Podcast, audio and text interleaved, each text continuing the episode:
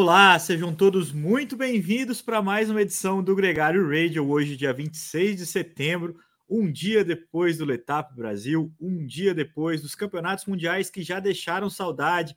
Grandes estrelas venceram por lá, Renko Evenepoel, Annemiek van Vleuten, e a gente vai falar muito sobre isso, também sobre a experiência da Gregário lá no Letap, foi muito legal, foi muito bacana ter o stand, a presença no palco, a participação na prova. Sim, apesar de muita corneta, eu tive lá. O nosso gregário Nicolas Sessler, que está na Austrália, em algum lugar ou em alguma conexão é, de volta para a Espanha, não vai conseguir participar com a gente hoje. Por isso, esse programa vai ter a presença dele, do nosso terceiro gregário e não menos importante, Álvaro Pacheco, cada vez mais um habitual aqui do Gregário Radio. Muito bem-vindo, Álvaro. Prazer, Leandro. É, estamos aqui no o Nicolas em algum lugar do espaço aéreo, voando, é, cruzando metade do planeta Terra. E o privilégio de termos estado juntos lá no Letap. E a principal alegria de presenciar você, Leandro, vibrando e fazendo um sprint de chegada lá no Village, completando a prova. É, Foi. A, a, energia e a alegria que todos nós que estamos aqui sentindo e ver você sentindo também foi um privilégio, uma alegria para todo mundo, para todo mundo que gosta de você, acompanha você, a sua carreira como jornalista e como ciclista. Foi divertido demais participar, a, a, coragem de ter ido participar, até eu fiquei surpreso. A experiência de reencontrar tantas pessoas queridas por lá, desde gente que participou aqui com a gente, como a Diana Santini, é, o Fernando Rianho, gente que a gente já conhece há tanto tempo, tem tanto carinho, como o Murilo Fischer, o pessoal de Juiz de Fora que estava lá também, muitos ouvintes gregário, muita gente falando assim, poxa, a gente já, se acostumou com a voz de vocês e agora está tendo a experiência de ter é, um contato mais próximo.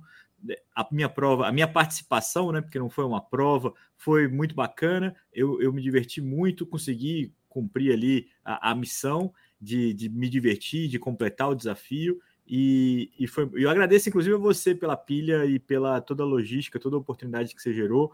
E, e para Gregário também foi um grande evento. Essa experiência minha de pedalar, e você infelizmente acabou não fazendo a prova no domingo, você fez um pedal no sábado, é, e toda essa função de stand que acabou de, de feira, né, que acabou absorvendo a gente, é, foi um grande passo para Gregário também, né, Álvaro?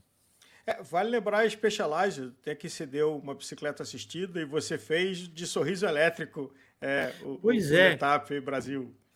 E para o meu desconhecimento, eu não sabia que não fazia parte do, do escopo da prova. É, eu soube, soube agora há pouco, e talvez, ainda bem que eu soube agora, que, não, que quem participa de bike elétrica não está ali de fato envolvido.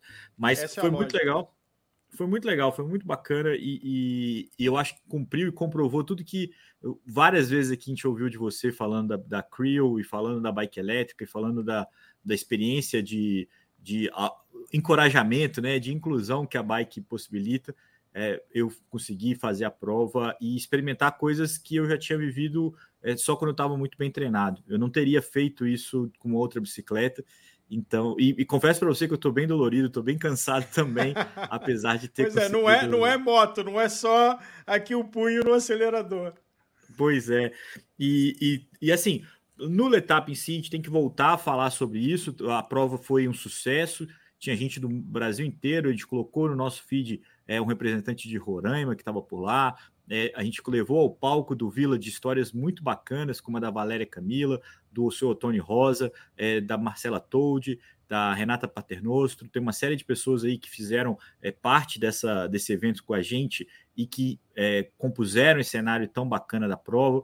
Teve a experiência do ciclismo virtual, né, do Letap by Santander virtual, que me impressionou demais o trabalho do Schubert e do Altite, que correu a prova.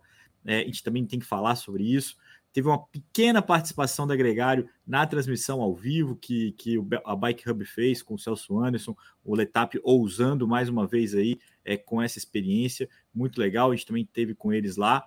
E, mas eu queria começar o programa, e tem muita polêmica, né? Tem muita gente que está aqui acompanhando a gente, porque pela primeira vez na história do Letap, a gente viu um exame antidoping por lá, não faltou polêmica, a gente vai voltar nesse assunto que a gente andou ouvindo algumas partes interessadas né, nesse processo para tentar explicar um pouquinho do que aconteceu. Mas eu queria começar pelo Mundial, Álvaro, porque tanto eu quanto você já, já, já seríamos prejudicados porque as provas foram todas de madrugada. Já seria Sim. um pouco difícil de acompanhar tudo. A gente, com tanta função logo cedo e a prova e propriamente dita, é, impediu que a gente pudesse ver tudo na íntegra. Mas o que, o que a gente pôde ver, né, principalmente as, os primeiros quilômetros, os quilômetros finais, os reprises e tal, é, não deixaram dúvida de que foi um evento histórico. Eu acho que mais do que emocionante, e foi, né, são eventos, foram, vitórias que vão ficar marcadas por muito tempo né, na lembrança e na história do ciclismo. Né? E acho que tem um, um, um, capítulo histórico de, apesar de todas as dificuldades, custos e limitações, de termos três brasileiros competindo, uh, o Vinícius, a Tota e o Nicolas. O Nicolas a gente aqui é suspeito porque é sócio, é alguém que a gente tem um carinho especial, mas é, o mérito do Vinícius está lá, o mérito da Tota de estar tá alinhando no pelotão com os melhores do mundo uh, e ter três brasileiros nesse fórum com, com, as dificuldades e com os desafios que existem de viabilizar isso, eu acho que é uma coisa que a gente tem que se orgulhar. É uma etapa de caminho para ser trilhado para outras pessoas e outros mundiais terem mais e mais brasileiros. Deu uma travadinha aqui no Álvaro, mas é, é só complementando o que ele está falando, de fato é, uma, é um momento que a gente tem que louvar Acho que todo mundo ficou muito feliz com o Nicolas Sessler na fuga, né? Essa foi uma experiência muito legal que a gente viveu aqui é, de sábado para domingo. Eu, por exemplo, fui dormir quase uma hora da manhã porque fui assistir o Nicolas. Eu fiquei com medo da prova, mas não queria deixar de assistir o Nicolas, né? Junto com alguns ciclistas ali na fuga é, do Mundial. É, nenhum dos três brasileiros completou a prova. É, esse é um registro factual, não tem como falar diferente o Vinícius Rangel abandonou, a Tota abandonou e o Nicolas Sessler também abandonou, é, muito em função do circuito, né? Quando os ciclistas é, poderiam atrapalhar ali é, o, o, primeiro pelotão, eles eram convidados a retirar da prova. E, e, cada um tem uma experiência diferente. A gente falou bastante sobre o contrarrelógio é, individual no radio passado. A gente teve um especial com os três, onde eles falaram a expectativa para a prova, o contexto, e a gente também falou do contrarrelógio misto e ficou faltando aqui no Gregário Radio a gente registrar os resultados das provas de estrada, né, das provas individuais. Então eu queria só passar aqui rapidamente com você, Álvaro, os campeões, porque na Júnior a gente viu uma vitória de um alemão, o Emil Herzog, que foi uma vitória muito imponente, porque ele conseguiu caçar o português Antônio Morgado, que estava na uhum. fuga. Uhum. É, foi um, um, êxtase, foi um final de prova muito emocionante, porque era uma perseguição individual, um atrás do outro ali até alcançar. Quando os dois se encontraram, eles andaram juntos, ainda disputaram o sprint, mas ali o Herzog foi quem saiu vitorioso. Na Júnior Feminina, a gente teve a vitória da menina que ganhou a crono, a Zoe Baxter, que é filha do Magnus Baxter, do campeão da Paris-Roubaix, aquele ciclista enorme, que inclusive foi história aqui com o Luciano Palharini, que eles competiram juntos pela equipe Ligas. Mas a Zoe é um fenômeno, é uma menina da Júnior, que o ano que vem vai correr na F Education. É, é, um grande talento, uma grande revelação, e é por isso, esse é um dos motivos que eu te disse que esse campeonato mundial vai ficar para sempre na história. Esse double dela é, vai ser um marco nessa transição. Quem sabe até, Álvaro, um, nome para que a médio prazo possa competir com a Annemiek van Vleuten já, ou, herdar né, o trono que ela vai é, supostamente, a gente nunca só, só termina quando acaba no final de 2023 ela vai se aposentar. Na Júnior que é a prova que o Vinícius Rangel correu, a vitória ficou com o Kazakh, o Evgeny Fedorov, que é um ciclista que, que compete pela Astana já, né, como o próprio a nacionalidade dele indicaria, né? Mas que já corre no World Tour, que tem uma grande expectativa em relação a ele. Ele bateu um outro ciclista que também é, vai correr no World Tour no ano que vem, que já ganhou prova esse ano, é o Vacek, que é um ciclista que teve uma dificuldade porque ele era da Gazprom, a equipe russa que foi praticamente fechada ali de uma maneira compulsória no início da guerra. Aliás, Leandro, a gente teve pela primeira vez nesse, nesse Mundial vale, uma vale premiação para ciclista melhor sub-23. Não foi uma prova separada ainda, isso deve acontecer em 2024 para frente, mas a Liam Fischer Black, da equipe é, SD Works, né, uma ciclista neozelandesa, foi a campeã mundial é, sub-23 porque foi a melhor colocada no pelotão feminino que viu a vitória da Annemiek van Vleuten. Aí a gente já começa a falar de uma cena que vai ficar marcada por muito tempo, né, é, Álvaro? Porque ela com o cotovelo ali o quebrado eu coloco entre aspas, porque eu acho que ela com o cotovelo quebrado ela teria uma grande dificuldade de competir. Ela tinha uma lesão, é. provavelmente uma, uma ruptura muito menor ou razoável ali, que permitiu que ela pudesse é, correr a prova feminina. Uma prova muito movimentada e que no final ela antecipou o sprint e conseguiu vencer com muita autoridade, batendo a Lotte Kopeck e a Silvia Persico, a italiana, duas, a Lotte Kopeck é belga, duas ciclistas que vieram fazendo uma grande temporada, é, principalmente no primeiro semestre a Lotte Kopeck, principalmente no segundo semestre a Silvia Persico, mas a Annemiek van Vleuten é uma ciclista que foi bem o ano inteiro, ganhou o Giro, ganhou o Tour de France, ganhou a Volta à Espanha, o Challenge, né, by Volta, uhum. e agora ganhou o Campeonato Mundial é muito impressionante o que essa ciclista da Movistar faz, né, Álvaro? E além disso, da gente ter o acompanhamento do ciclismo feminino, né? De que ele tem uma frequência de provas, que ele tem uma presença, a gente, o ouvinte que não segue tanto se familiarizar e torcer e conhecer e, e se informar, é, eu acho que é um ano histórico 2022 do respeito do espaço que o ciclismo feminino está ocupando mais do que merecido. É, e, e, e, é legal, porque por mais monopolizante que tenha sido essas vitórias da, da Van Vluten, surgiram muitas outras ciclistas, muitos outros nomes que, que empolgam, que chamam atenção, como a própria Nian Fischer-Black, como a própria uh, Zoe Baxter, que abrem aí uma expectativa, uma aumentam né, a nossa expectativa do que está por vir.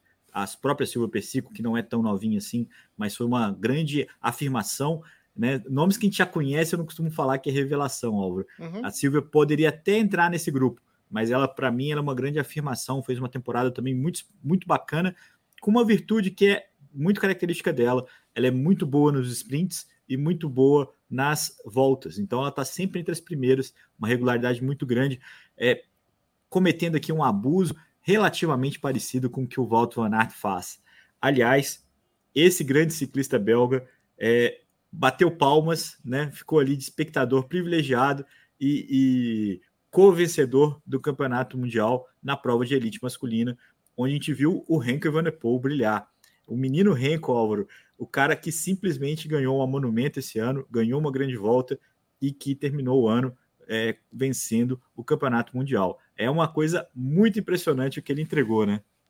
E acho que esse é um contraponto interessante, porque desde Tóquio o Vanderpool está no inferno astral, né? é indiscutível o talento dele, o brilho dele, mas não encaixa.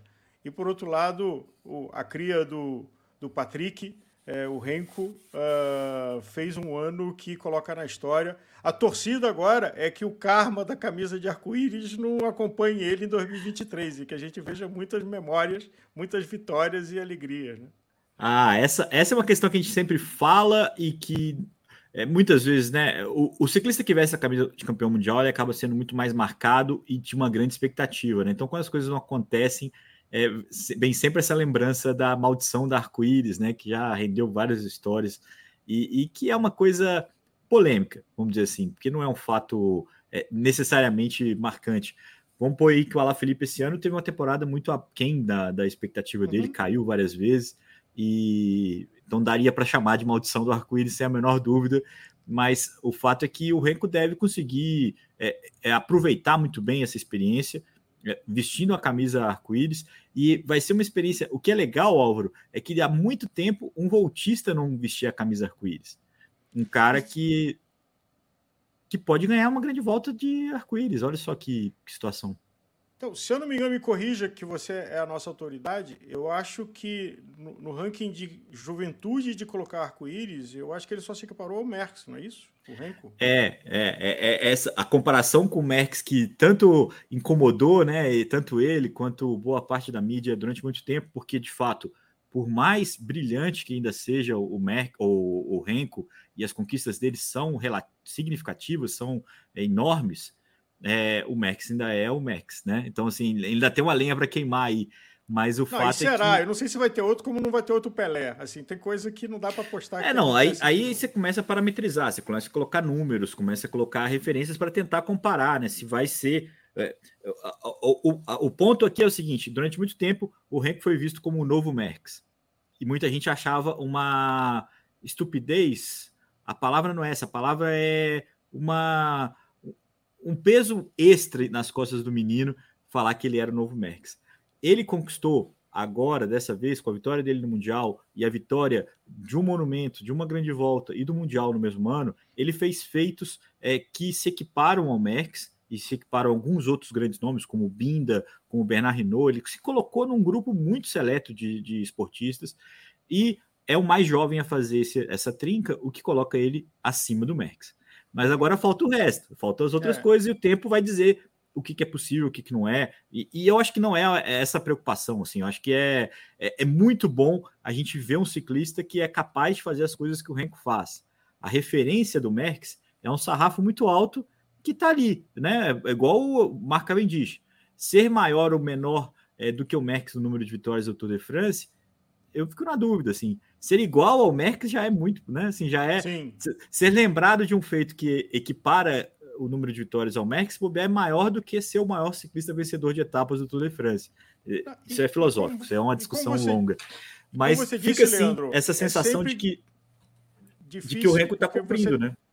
É sempre difícil porque você tem Fangio Senna, você tem é, é com outros jogadores, porque são mundos diferentes de relações diferentes. Não dá para você botar tudo na mesma balança dá para brincar, dá para falar disso em programas como o nosso, dá para dá para fazer isso é, nas mídias sociais, dá para fazer comparativos, dá para é, são referências, né? É, são sempre é, é, eu acho importante, mas eu acho que não pode ser levado a sério, se tipo é melhor ou pior. Eu acho que essa uhum. é uma uhum. questão que, que não cabe.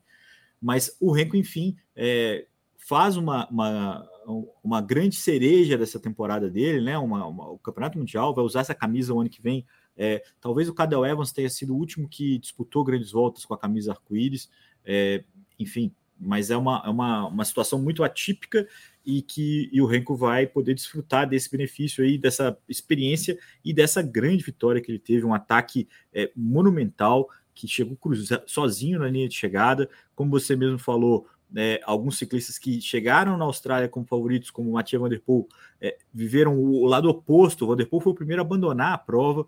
É, teve uma cena muito complicada para ele, que ele brigou com, com jovens que estavam vizinhos de quarto dele no hotel lá na Austrália. Ele não conseguia descansar, ele reclamou e eles começaram a discutir. Teve uma treta enorme. E, e, eles acabaram, ele acabou sendo indo para delegacia, cara. O cara estava completamente transtornado. É, Outros grandes nomes estiveram ali é, muito bem colocados, como o Walt Van Aert, que eu falei, é, chegando entre os primeiros colocados mais uma vez, o próprio Michael Matthews, o Christophe Laporte, que faz uma temporada incrível. Então, vamos só voltar aqui. O pódio foi segundo lugar o francês, o Christophe Laporte, terceiro lugar o Michael Matthews da Austrália, o ciclista da casa. Dois nomes que estavam muito bem cotados o Laporte, principalmente pela grande temporada que ele fez com a Jumbo e pelo time francês, que estava muito coeso, com várias cartas. Foi o time, inclusive, que mais a, a bagunçou a prova. É, e essa é uma, uma, uma, vitória muito importante. O segundo lugar é um, é um prêmio muito importante para o Laporte nessa, nesse contexto. Aqui, o Rony completando aqui informação, a gente está ao vivo no YouTube, né? Então, as, quem está aqui com a gente está comentando junto conosco. É, Peter Saga ficou em sétimo, então, um, uma vitória, um, resultado significativo para muita gente que, que, considera ele um aposentado. Ele chegou junto com os primeiros colocados, com o pelotão, né? É, o Renko chegou escapado. Então, o motor os Peter Saga ainda tem, né? A gente sempre discute o quanto que ele tem a cabeça, tem a motivação, o foco é, para os resultados. O Rony também faz uma pergunta aqui perguntando é, por que, que aconteceu isso com o Mathieu Van Der Poel. É, foi uma série de situações que fadadas a, a, ao problema, assim. Ele estava gripado. E aí ele pediu, a equipe, essa delegação holandesa achou melhor deixar ele é, isolado dos outros ciclistas é, para que não tivesse contágio. E nessa, nesse esforço, o quarto dele ficou mais exposto. É, provavelmente as pessoas souberam que aquele era o quarto dele e a, a brincadeira ou até mesmo a, o, a torcida, né? acabou fazendo com que ele fosse incomodado e o barulho e tudo aquilo causando o transtorno que causou. Ele já está embarcando de volta para os Países Baixos, teve que pagar uma multa. A princípio, ele não pode voltar na Austrália para os próximos três anos. Ficou relativamente barato, ele ainda vai recorrer. Né? Ele, ele não negou em nenhum momento que ele fez e não acha errado o que ele fez, Álvaro. É, e a gente pode discutir o quanto que errado foi. Eu não sei o quanto que foi a agressão dele se ele realmente bateu nas crianças ou se ele só discutiu ali, mas é, foi também algo muito inapropriado né, da galera de, de incomodar ou de perturbar nesse nível um esportista que estava concentrado para um evento tão importante. Ninguém ninguém está certo nessa história, mas no fim das contas seguiu o barco. Essa é uma, uma, uma experiência negativa do Mundial que, no todo, no geral, foi muito legal. Lembrando que nessa prova que o Renko venceu, a gente teve o Nicolas Sessler é, é, na fuga do dia, liderando a prova, boa parte da prova ali, é, para nosso orgulho, para delírio de muita gente que ficou acompanhando e acompanhando de perto a camisa brasileira ali com, com essa exibição do Nicolas Sessler. Aliás, ele ainda vai falar disso com a gente, tá? É porque a questão ali do, do, do das viagens, do, do fuso horário, de tudo, impediu que ele tivesse aqui com a gente mais uma vez, mas a gente com certeza volta a esse tema. Álvaro, vamos agora. Ah, antes de falar do Letap, é, essa semana a gente tem uma volta na Croácia. E essa prova, que é uma prova interessante, e a gente sempre lembra da importância dos pontos na, na, classificação do ranking, tem aí uma notícia que é a volta do ciclista que venceu o Tour de France, o dinamarquês Jonas Vingegaard, enfim, retoma o pelotão depois da vitória dele no Tour, vai retornar nessa prova a ideia é dar uma embalada na performance, ganhar um ritmo de prova para a volta da Lombardia, a última monumento do ano, que acontece no dia 8 de outubro. Daqui mais ou menos duas semanas, na real, né, sem ser nesse sábado, no outro, a gente tem a quinta monumento lá na Itália, e essa prova também tem a, o destaque como aposentadoria do Vincenzo Nibali e do Alejandro Valverde. É uma grande, uma prova que é sempre muito importante e que ganha essa conotação ainda festiva também muito legal. Uma pena que o Felipe Gilbert, que já ganhou essa prova também, escolheu a despedida dele na Paris Tours, que é uma outra prova que ele também tem uma grande identidade, que ele também já venceu. Então, os três grandes nomes que se aposentam esse ano vão estar divididos, vai ter duas festas, uma na Itália e uma na França, marcando o fim da carreira desses ciclistas espetaculares, Álvaro. Você e tem um preferência? A fila anda, né? É, acho a que o, o, o, Felipe Gilbert, a, a, a, vitória dele, que ele levantou a bicicleta em cima da cabeça na Bélgica, é, é, é um dos melhores momentos de transmissão de ciclismo de torcida, né? Quando é. ele vibrou. Uh, foi Flandres ou, ou Ghent? Uh, foi Flandres, foi, Flandres, foi com a camisa de campeão belga, né? Ele já estava de volta belga. na Quick Step ali, é, é, de volta à, à Bélgica, né? Que ele correu alguns anos pela BMC e ali ele não era um, um, um favorito como ele tinha sido nos anos, no início dos anos é, 10, né? 2011, Sim. 2012, onde ele foi absoluto.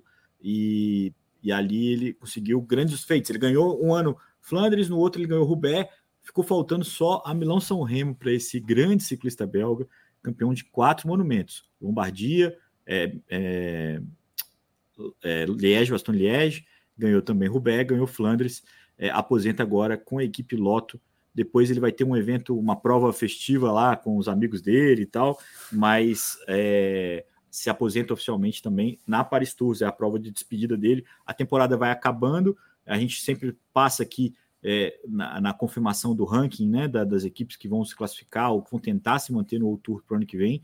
Essa semana, apesar de algumas provas, o Jasper Philipsen ganhou uma prova com o Alpecin, o Dylan Groenewegen conseguiu dois segundos lugares essa semana aí é, de Mundial alguns poucos pontos para a equipe Bike Exchange, que é a equipe que está na tábua da beirada agora, né, Álvaro? A equipe Loto é, é, a primeira a cair, a Israel é uma das equipes que estão mais complicadas, né? Muito provável que Israel caia, e, e a última da, da, da, fila nessa conexão, e a última que está se mantendo entre as 18 primeiras, é a equipe Bike Exchange do Dylan Groenewegen.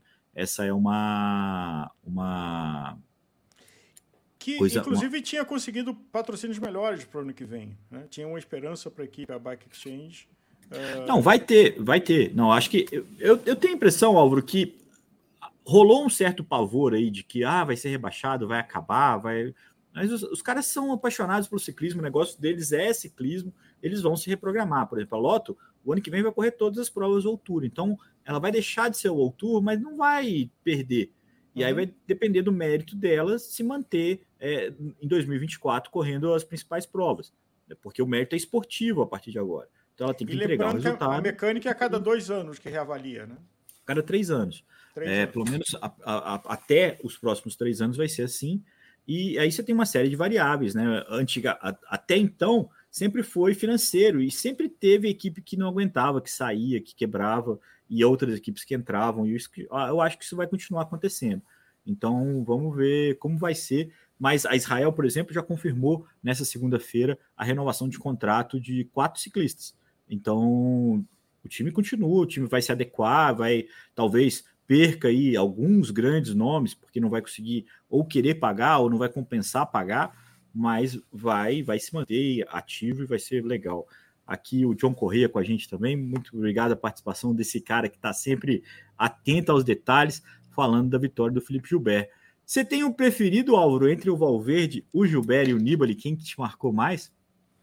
Vamos pelo contrário. Eu acho que menos simpatia pelo Nibali, Uh, até porque eu acho que ele teve um pico e a cabeça dele não segurou. É, o Valverde tem algumas páginas coladas na vida, mas a longevidade dele é impressionante e você vê ele fazendo top 15 na volta na idade dele, é, não pode admiração. Mas é declarado aqui que eu tenho um absoluto viés pela pela belga Quickstep. É, e essa vitória do Gilbert me impressionou muito assistindo, foi emocionante. Teve o tombo do Sagan dela, se eu não me engano, na grade. É, então foi uma prova que ficou no meu coração e eu, eu, eu iria nessa ordem de Felipe Gilbert, Valverde e Nibali. Mas são três tá grandes tá... ciclistas, é uma troca de guarda de geração. Uh, acho que o Sagan está ah, uh, nessa geração e faz parte da renovação do esporte. Mas temos nomes, o Tour desse ano como foi, e a gente fica imaginando os nomes que se revelaram nesse ano, é... sendo para o ano que vem. Sim, para nós que vivemos, adoramos e vibramos, é, tem muita gente para a gente admirar, respeitar e seguir.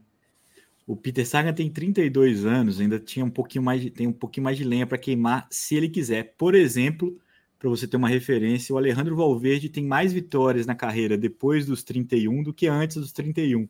É, as principais vitórias dele foram conquistadas na idade que o Sagan tem hoje. Uhum. É, mais ou menos a mesma coisa com o Felipe Gilbert, que ganhou Flandres e Roubaix também, é, já com a idade mais avançada. É, mas o fato, eu, eu, entre os três, eu, quando eu comecei a acompanhar ciclismo, meu primeiro grande ídolo foi o Valverde. E e daí eu era, eu era simpático, eu tinha um editor que era tinha morado na Espanha, falava muito bem do Valverde e tal, eu, eu era muito admirador dele. Depois, os anos do Felipe Gilbert ali, é, como classicou 2010, 2011, foram muito arrebatadores. Eu também tinha muita simpatia por ele, mas eu acho que hoje, é, entre os três, para quem eu torci mais, por exemplo, naquela Milão São Remo que, que ele ganhou escapado, foi o Nibali. Eu acho que o Nibali, é, entre os grandes nomes, é o mais humano deles. É o cara que teve que mais ralar para conseguir conseguir alcançar os resultados, assim, o dom ou, o menos é ter dos grandes nomes, assim, é, eu acho que é que é uma simpatia. Quem está acompanhando a gente no YouTube, por favor, comente é, no post, não aqui no chat, é, a opinião de vocês, vai ser legal também colocar essa conversa. Não deixem de curtir também o post, porque é, é muito legal para a gente, aumenta a nossa a nossa, é, nosso alcance, né? Mais gente escutando a gente. O Newton perguntando se falta dedicação ao Peter Saga é, para as outras provas, já que ele fez sétimo aqui no Mundial. A gente falou sobre isso, Newton. É, é muito impressionante o quanto que ele ainda tem de motor, 32 anos de idade, igual a gente acabou de falar. Eu acho que sim, falta, não é dedicação a palavra, acho que falta a fagulha, assim, falta a faísca para o Peter Saga é, querer ganhar é, é, os grandes feitos ele não vai ganhar mais de uma forma é, é, é, grande igual ele ganhava, mas ele ainda é capaz de fazer grandes feitos. Essa é a minha opinião. Álvaro, vamos falar Letap, Letap Brasil. A gente teve duas coisas importantes para falar. Uh, a transmissão da prova é, no YouTube, bem bacana. A nossa presença lá, que foi bem bacana também. No masculino, a gente teve a presença de ciclistas renomados, ciclistas de grandes equipes, Tava, tava Swift Carbon lá toda, tinha também a Funvic, tinha muita gente bacana. Foi muito bacana encontrar o Tonho lá na, na chegada. Ele ficou um tempão lá no stand da Gregário, trocando uma ideia com a gente, com o Hudson Malta também. É, tem, tem um carinho por ele também que eu tenho. E, e muitos outros nomes estavam lá, o Felipe Fossati, uma galera. Mas a vitória ficou com um chileno, o Vicente Rojas, um ciclista de 20 anos que chegou para a Swift nesse meio do ano. A Swift é a equipe continental brasileira, né, que pode uhum. participar uhum. das voltas internacionais e tudo mais. teve uma dificuldade, porque o calendário está péssimo, tá? Além de ser ralo, tem tido vários cancelamentos e o Vicente foi lá e conseguiu confirmar a vitória, uma vitória importante para a marca, para a equipe. É, é, a gente lembra da Swift, uma, uma marca brasileira, né, que, que de bicicletas e, e, um projeto enorme que consegue agora um resultado muito importante. Ele bateu no sprint. O Euler Magno, que era o atual é, campeão, é, não foi campeão recente, né, do ano anterior, não era o atual campeão é, da equipe Funvic. O Caio Godoy também é um ex-ciclista. Ele não é um ex-ciclista, mas ele correu com a Funvic é, é, no mais alto nível, fez o intercâmbio brasileiro lá em Eagle, né, na, na UCI, correu o Tour, o Tour de l'Avenir e que vai retomando a carreira com a equipe de Indaiatuba, fez terceiro. Ele foi campeão paulista de montanha esse ano, um, tri, um trio muito bacana, um quarteto completado, né? A fuga chegou um quarteto com o Pedro Leme, é, da equipe da Trek, é um ciclista do mountain bike. No sprint, o Vicente Rojas bateu. Na prova feminina, Álvaro, a gente teve a vitória. A primeira a cruzar a linha de chegada foi a Fernanda Martelo. Em segundo lugar, passou a Cris Silva, é, uma veterana ciclista que já teve aqui na, no nosso programa Gregários, contando da experiência dela como uma gregária do pelotão olímpico e também uma experiência muito legal no pelotão paralímpico, onde ela competia na tandem com uma, uma ciclista com deficiência visual e completou o, o, a terceira colocada foi a Vitória Rimaíri. Então, esses são os vencedores, vamos dizer assim. Só que, pela primeira vez na história do Letap, a gente viu um exame antidoping na prova. E esse exame antidoping é, colheu os exames dos primeiros colocados, esses seis nomes que eu falei aqui, e de algumas outras amostras, alguns nomes, por exemplo, que é, tinham sido tinham trazido certa polêmica no GP de Paulínia, porque não estavam lá na hora, ou que não tiveram desempenho, tiveram problema de saúde não correram. Aquele buchicho que a gente está mais do que acostumado a acompanhar no ciclismo desde sempre. E eles fizeram vários exames, colheram de gente é, grande, é, o Chamorro, por exemplo, foi um dos ciclistas que foi testado, e a campeã, a Fernanda Martelo, é, não fez o exame. Ela foi é, é abordada e ela é, se negou, foi embora, inclusive foi embora, não, não subiu ao pódio da prova. A gente ainda não sabe exatamente o final dessa história. A gente sabe o que aconteceu, a gente sabe exatamente é, vários burburinhos. É, por exemplo, a ciclista campeã brasileira, a Aline Mariga, que, que estava na prova, que foi sexta colocada na geral, é, fez um post onde ela parabenizava a Cris Silva pela vitória.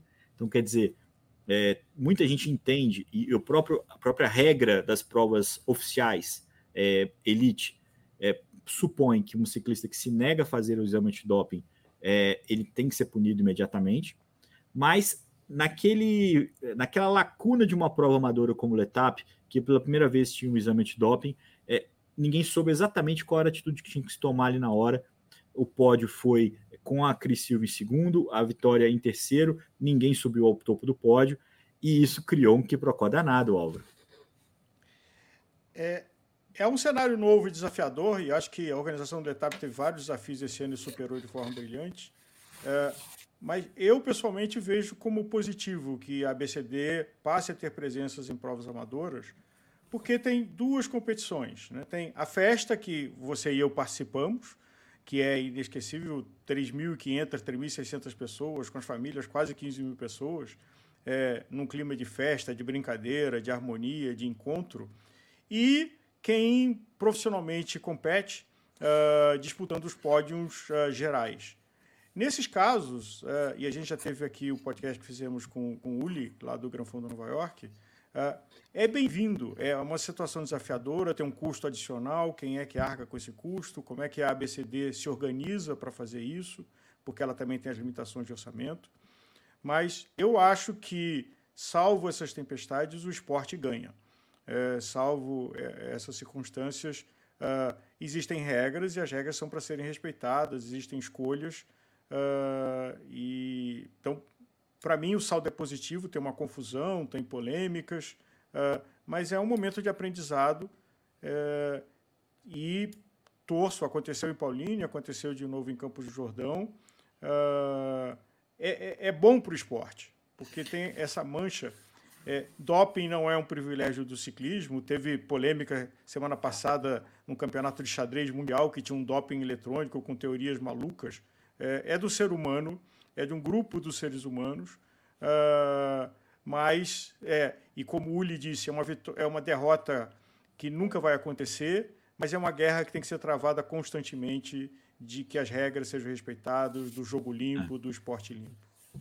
É, eu acho que a frase do Uli era que a gente nunca vai vencer integralmente o doping, né? Mas a gente tem que lutar contra ele sempre, né? Acho que essa é uma. É uma a gente está fadado a ter gente conseguindo trapacear. É, acho que é uma questão. Mas a partir do momento que a BCD vai numa prova amadora e faz ali o teste, recolhe os exames de todo mundo, é, ela ajuda a aumentar o, o, o, medo. Eu acho que as pessoas sabem, aprendem, é, tomam noção do tamanho do risco. É, tem uma coisa importante, Álvaro, que eu até falei com a Cris né, Silva assim que a gente encontrou no pós-etapa. Há bem pouco tempo, e eu estou falando de 10 anos atrás, o Campeonato Brasileiro de Estrada não tinha exame antidoping. E aí, era um disse-me-disse muito grande de quem usava, quem não usava, quem estava exagerando, quem não estava. Desde então, e eu lembro que 2010, 2011, a vitória do Murilo Fischer foi testada, em 2010 eu acredito que já tinha sido testado também. A partir dali, todo campeão brasileiro de estrada foi testado.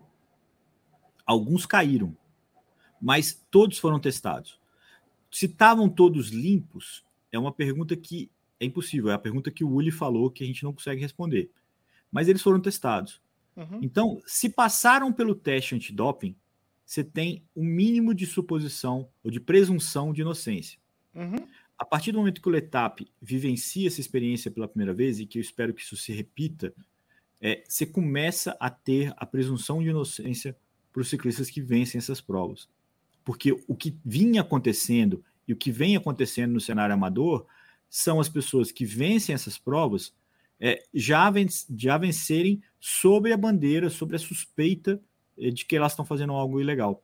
Uhum. E isso é o pior cenário, porque você começa a assumir que todo mundo se dopa né? Porque você, não, ali tá todo mundo dopado. Ali, ali, você tem um exame de doping, se passou do exame de doping, você, você, a chance de você estar tá dopado é muito menor, né? Você tem um cara que consegue burlar.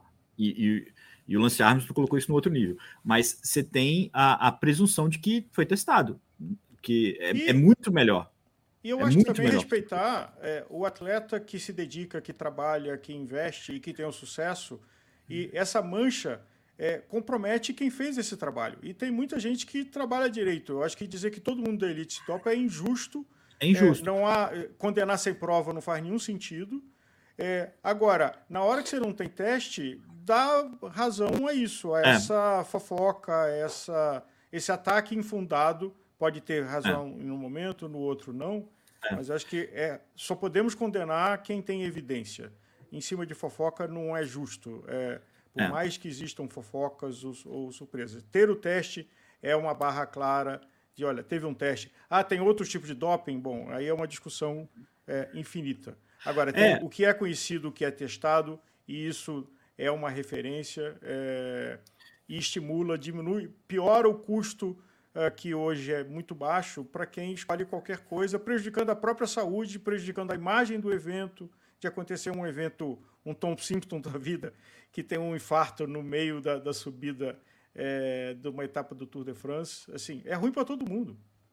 É ruim para todo mundo. E, e, durante muito tempo, é, algo que se vivenciou nas provas elites brasileiras é, acontecia nas provas amadoras, que era tipo assim: é melhor não testar para não saber. Só que a coisa atingiu um nível que é melhor testar. Uhum. E vai cair alguma galera, vai amedrontar outros, porque a pessoa vai ter noção de que é, do nível de estupidez que ela vai estar experimentando, e você tem mais chance para quem joga limpo. Né? É, aqui o Rony perguntando é, se imagina se começam a fazer isso pelo Brasil.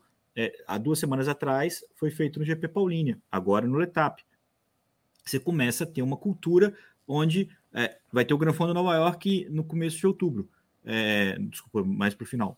Vou, vou, dar uma tossida aqui, peraí. é, quem quiser ir para lá, já vai com a pulga atrás da orelha de que pode ser testado lá Tem também. Chance. Vai ter o Campeonato Brasileiro Master agora. É. Vai, a, a, tudo. É, o risco é a única coisa, é, é, a, É aquela imagem, sorria, você está sendo filmado. Sorria, você está sendo testado. Se você vai ser testado de fato ou não, se aquela câmera está funcionando, se o seu sangue vai ser colhido, é, se o seu xixi vai ser recolhido para análise, é uma dúvida que você vai ter que ter antes de se dopar. Porque chegou lá, cara, você não vai conseguir fugir. Ou sai correndo, né? E, Leandro, como a gente falou da festa de mais de 3.500, 3.600 pessoas, tinha a história que você contou no palco da, da Camila, que ficou a 15 segundos ser cortada e nem viu o carro vassoura nessa etapa. É, uh, e eu acho que é uma história muito mais inspiradora, muito mais representativa de ser contada, de inspirar a festa, que é uma prova de ciclismo, e o Letap é a maior da América Latina, uh, que acontece, e essa é a maioria. Tem, a, tem um grupo menor, não vou chamar de minoria, que quer trabalhar profissionalmente, que quer fazer de uma carreira o ciclismo, mas inclusive porque o hábito, uh, e o Nicolas já falou isso aqui, é, é um vício uh, de que quem está competindo em provas que não tem controle, a porta está completamente fechada para o ciclismo internacional. É, então não adianta ganhar duas, três provas locais, porque tem um teto na cabeça dessa pessoa como profissão. É melhor começar a escolher outra profissão. Não vai ser usar substâncias dopantes que vai dar horizonte para esse profissional, masculino ou feminino. É. É exatamente isso, Auro. E eu acho que assim, eu vi muita gente falando sobre cortar caminho, sobre não aceitar suas limitações, e, e eu fiquei pensando muito sobre isso, porque a bike elétrica ela tem essa presunção também, né? Muita gente acha que você devia ter treinado e ter feito a sua preparação a ponto de poder fazer isso. A diferença entre quem se dopa e de quem usa uma bike elétrica é que quem se dopa faz isso pela vaidade de ganhar. Uhum. E quem usa a bike elétrica faz pelo prazer de participar.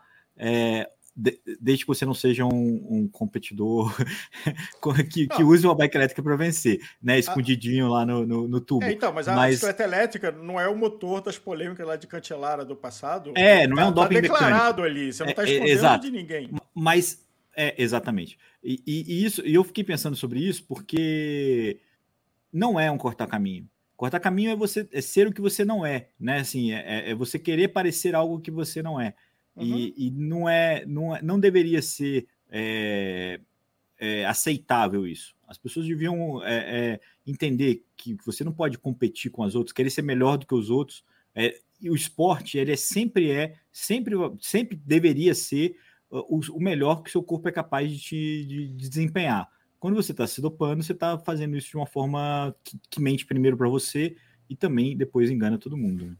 E, Leandro, eu acho que numa, numa evolução que a gente está tendo de mudança de costura, costume, eu vi uma vez um, um, um, programa do genial Marcelo Taj de por que, que fazer piada machista você podia fazer no passado hoje você não pode. Assim, porque não tem mais graça.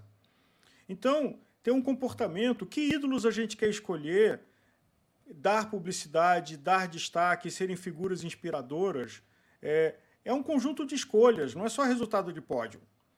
É, então, é. acho que essa é a reflexão para as marcas, para nós que produzimos conteúdos, para quem organiza eventos. Quem são os ídolos que a gente quer que inspire esse amor que a gente sente pela bicicleta? É alguém que a gente tem dúvidas é, e não podemos condenar ninguém sem prova? Uh, ou é alguém. Assim, eu tenho como ídola a, a Valéria Camila, uh, que tá, viu o carro vassoura buzinando na orelha dela, que disseram se você botar o pé no chão eu te desclassifico agora no topo da velha, e que ela foi lá e a 15 segundos foi cortada e falou ano que vem eu vou voltar maior, e não viu nem a cor do, do, do ônibus esse ano. É, é. é, um ídolo, é uma ídola. Uh, e conversa muito mais com a gente, de novo, sem respeitar quem se condiciona, quem tem talento, capacidade e determinação para ser ciclista profissional. O nosso é. Nicolas aqui, a gente sabe a, a pedreira que ele vive, o que, que custou para ele estar lá na Austrália e como ele brilhou no limite do que ele podia sem ter uma equipe de outros compatriotas de país. Uh, não é fácil e, e merece o nosso é. respeito, mas doping, para mim. Não, não faz sentido. E, e, e, a, pessoa que fez, e é por isso que a gente fala sempre disso aqui no Gregário Radio, e, esse assunto foi polêmica na época do Pipo também, semanas atrás, porque é, as pessoas precisam ser expostas ao ridículo que elas se propuseram. A menina que supostamente, né, a menina que fugiu do exame antidoping, é, onde supostamente ela avaliou o risco do que ela fez, essa é uma, a gente não tem a, a, conversa com ela, a gente não tem uma decisão da ABCD e não tem uma decisão da prova sobre isso. A gente só uhum. tem o relato de que ela não foi ao pódio. É, e, e as, os testemunhos de que ela fugiu do exame antidoping. Então, é, coloquem entre aspas que a gente não está falando que ela se dopou, porque a gente não tem essa informação, é, a gente não Perfeito. tem. Essa, e, e, e, o que ela fez, que foi fugir do antidoping, tem uma punição é, prevista na, no regulamento das competições, é, oficiais, é, profissionais ou não. Então, ela vai ter que responder pela, pela atitude dela. Não, a gente não está aqui falando que ela se dopou. A gente está falando aqui que ela tomou uma atitude que se enquadra é, como ilegal nos controles de antidoping. É, isso é muito importante. Mas essa postura que compromete a segunda colocada, que compromete a terceira colocada e compromete a quarta colocada, que não subiu ao pódio. É... Foi Marcela Told, que inclusive estaria no pódio nesse que, caso. É, e isso, isso, isso é vexatório, isso é uma responsabilidade que essa pessoa precisa encarar pela decisão que ela tomou, tanto é, antes quanto ali na hora do exame. Então, acho que essa é, é a única mensagem que a gente vai é, deixar aqui, porque esse assunto ainda não terminou. É, a minha opinião, e aqui é uma opinião, não é um fato, é que a ABCD e o Letap não conseguiram se alinhar é, para que agissem juntos nesse processo. O, o exame antidoping e, e o pódio, na, eu acho que eles, eles navegaram muito paralelamente. Então, a ABCD poderia ter sido mais incisiva com o Letap de que aquela pessoa que fugiu do antidoping não deveria ser nomeada vencedora. É, hoje, e no release da prova, a, a Fernanda ainda é a vencedora da prova, é, ainda tem lá o melhor tempo de serra é, e alguns outros feitos que vão ser discutidos é, juridicamente, entre aspas, a partir do momento que a, a ABCD é, anunciar para o Letap que o que ela supostamente fez de fugir do exame é condenável é, juridicamente. É, esse, é o, esse é o embrólio da, da, da coisa. As partes não estão nem claras nem comunicadas sobre isso.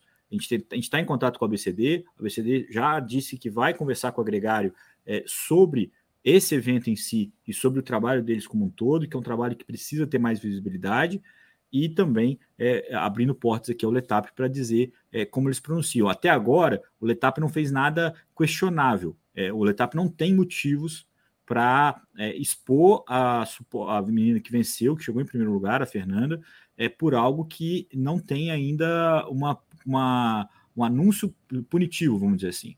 E, e é, vamos aguardar um pouco essa, esse desenrolar. Leandro, aqui nós estamos ao vivo, então tem sempre o risco, mas eu diria até a própria Fernanda, se quiser manifestar e tiver uma argumentação sólida da situação, de dar é, os fatos, eu, eu, o nosso papel é trazer os fatos.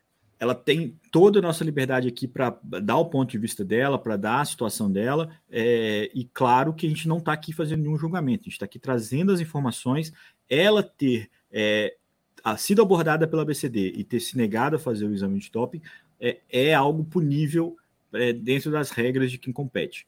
É, a gente não está falando aqui que ela está se dopando, isso é muito importante, mas é claro que quem não está tra é, tratando o assunto de forma jornalística é, ou com menos, com menos responsabilidade que a gente já está colocando ela num, num, num, num, lote aí, numa, numa lama é, irrefreável. Sublinhando, é uma situação nova, mas é positiva. É sim, sim, nesse é momento, muito melhor. mas é positiva. Muito melhor. É muito melhor. É muito melhor você testar e, e trazer um pouco mais de credibilidade para o resultado. Eu acho que esse é o grande ponto. E eu espero que o Letap abrace isso, entenda isso para que a BCD, a BCD também é, consiga ter é, o trabalho dela é, reconhecido. Vamos ver é, como, como vai ser o desenrolar, como vai ser os próximos capítulos dessa história, Álvaro. E não só o Letap, porque tem um ecossistema, as marcas sim, também, sim, sim, tem um custo é, adicional é, para a é, prova. Então, esse custo é. adicional precisa ser absorvido. Então, sim. acho que todos nós temos uma parcela de responsabilidade de que o esporte tem um esforço, ele será 100% limpo? Nunca. É, mas a gente precisa nessa batalha e todos nós temos uma participação a dar, seja como atletas que vê alguma coisa, seja como produtores de conteúdo, seja como marcas que apoiam o evento, seja produtores de evento, ABCD. É um trabalho conjunto desse pelotão. É exatamente isso. E vamos ver como é que vai, como é que vai acontecer. A gente sabe que várias provas amadoras procuram ABCD para que tenham os testes. A volta dos farrapos, por exemplo, que é um evento que não é nem é, oficial, é, procurou a BCD pedindo para que os, os, vencedores fossem testados. É, então, acho que esse é um caminho que a gente vai ver e vai ver bastante aqui é, nos próximos. É, meses, vai ser cada vez mais constante, nem que seja surpresa, nem que seja todo o evento tenha, mas uhum. se é, de uma forma é, por amostragem tiver o teste, vai ter ali é, um, um risco maior para quem, quem faz coisa errada. Álvaro, muito obrigado pela sua participação. A gente já extrapolou completamente o tempo. Agradecer todo mundo que estava aqui com a gente é, ao vivo, quem está ouvindo a gente no podcast também. Lembrar sempre é, de compartilhar, de comentar, de marcar a gente para que mais pessoas escutem. Eu acho que isso é muito importante. Comentem também. Ouvir vocês é muito importante. Se tiver alguma informação que complemente os assuntos que a gente conversou aqui hoje, vai ser muito legal. E, repetindo aqui, comentem no, no, comentário desse, dessa, desse post aqui do YouTube qual dos três grandes nomes que se aposentam hoje você mais vai sentir saudade. Felipe Gilbert, Alejandro Valverde ou Vitinho Nibali. Um grande abraço para todo mundo que está aqui com a gente. A gente se volta na próxima segunda-feira com mais uma edição do Gregário Cycling. Álvaro, um abraço. Abraço, Gregário boa tarde a todos. Obrigado pela audiência. Gregário Cycling volta na sexta, pessoal. Gregário Radio, que é só na próxima segunda.